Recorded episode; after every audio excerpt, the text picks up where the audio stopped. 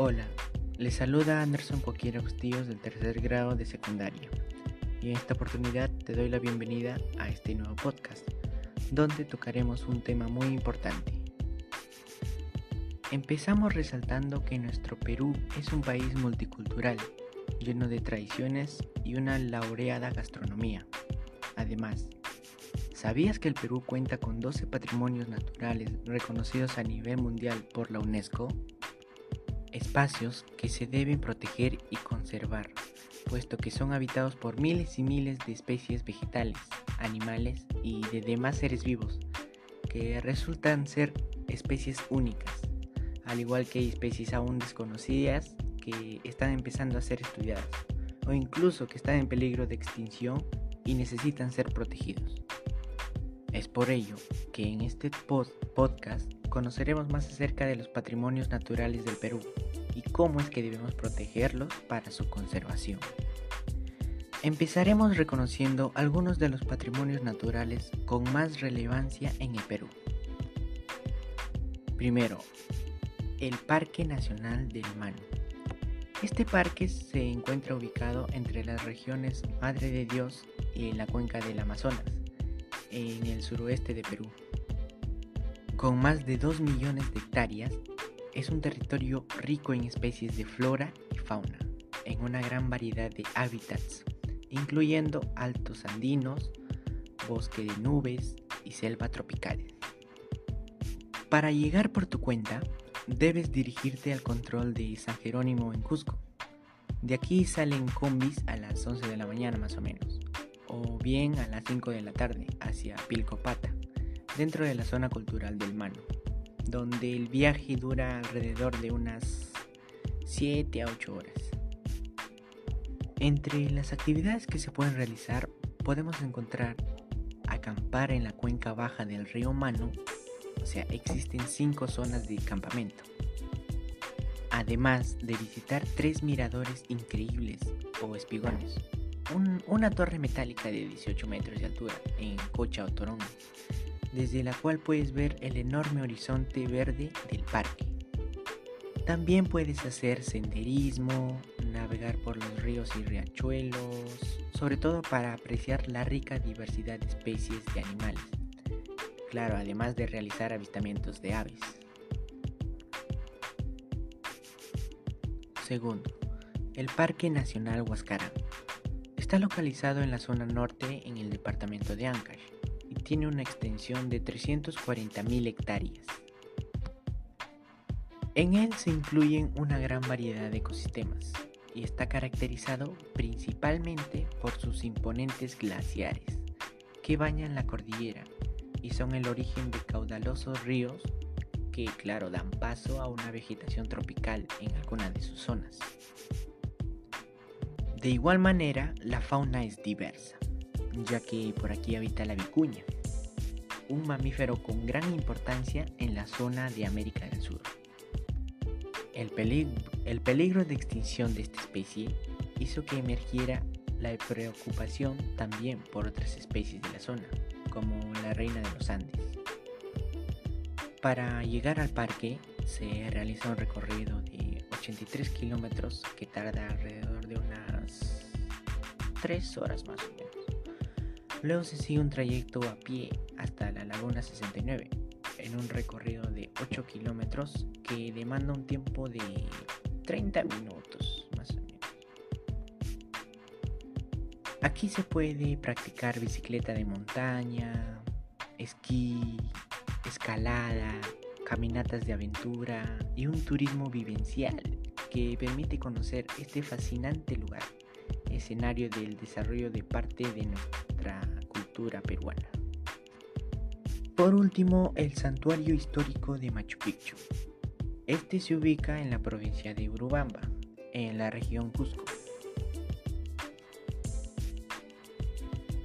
Es un santuario con un gran valor artístico, considerado patrimonio natural, ya que se encuentra en una zona montañosa, formando parte de los Altos Andes y la cuenca del Amazonas.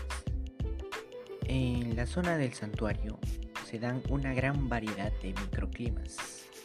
De vez en cuando hace calor, frío, está nublado, etc. Y está compuesta por una gran biodiversidad que obviamente se debe conservar. Machu Picchu está a más de, de 100 kilómetros de distancia de la ciudad de Cusco. Para llegar se debe abordar el tren en alguna de las siguientes estaciones. Por hoy, en el Valle Sagrado o en el Valle, en el Valle, en la estación Ollantaytambo. Dentro de esta maravilla del mundo, las principales actividades que podemos realizar es el turismo, ya que como ya mencioné es un famoso lugar turístico que es visitado por extranjeros y tanto como peruanos.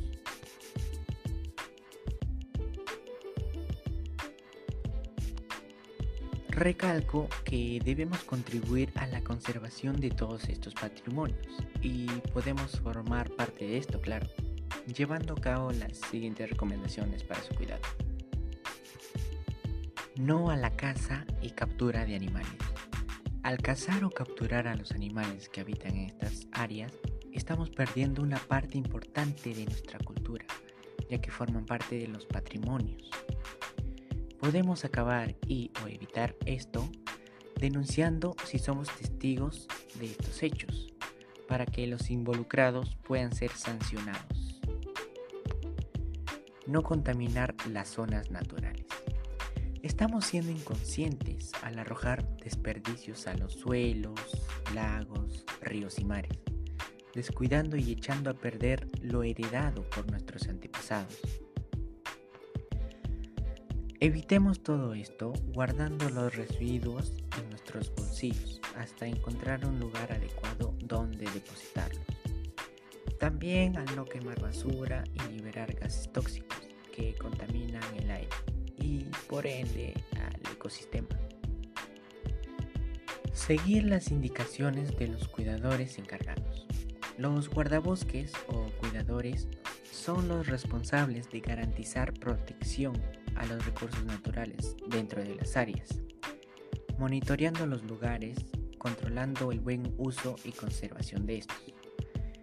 Sin estos sujetos no habría seguridad durante la visita de los turistas o invitados. Por último, no debemos dañar las infraestructuras. La conservación de las áreas naturales y las que las componen depende de cómo hacemos uso de estos. Por ejemplo, no debemos pintar, pegar chicles, picar y contaminar. Por ello tenemos que ser cuidadosos y si fuera poco, yo a, lo, a lo personal considero que es necesario firmar un documento donde nos comprometamos a no causar algún daño que perjudique a este patrimonio. Bueno, en conclusión, de esta manera hemos aprendido más acerca de los patrimonios naturales que posee nuestro Perú, ya que, conocimos sobre sus ubicaciones, sus características, sobre cómo llegar a ese lugar y las actividades que podemos realizar dentro. Por último, mencionamos algunas medidas de protección que considero sumamente importantes para la conservación de estas formas físicas y biológicas, porque su cuidado es crucial, pues estos forman parte de nuestro legado cultural, nuestra identidad y es una herencia con la que tenemos un compromiso y somos responsables en su conservación.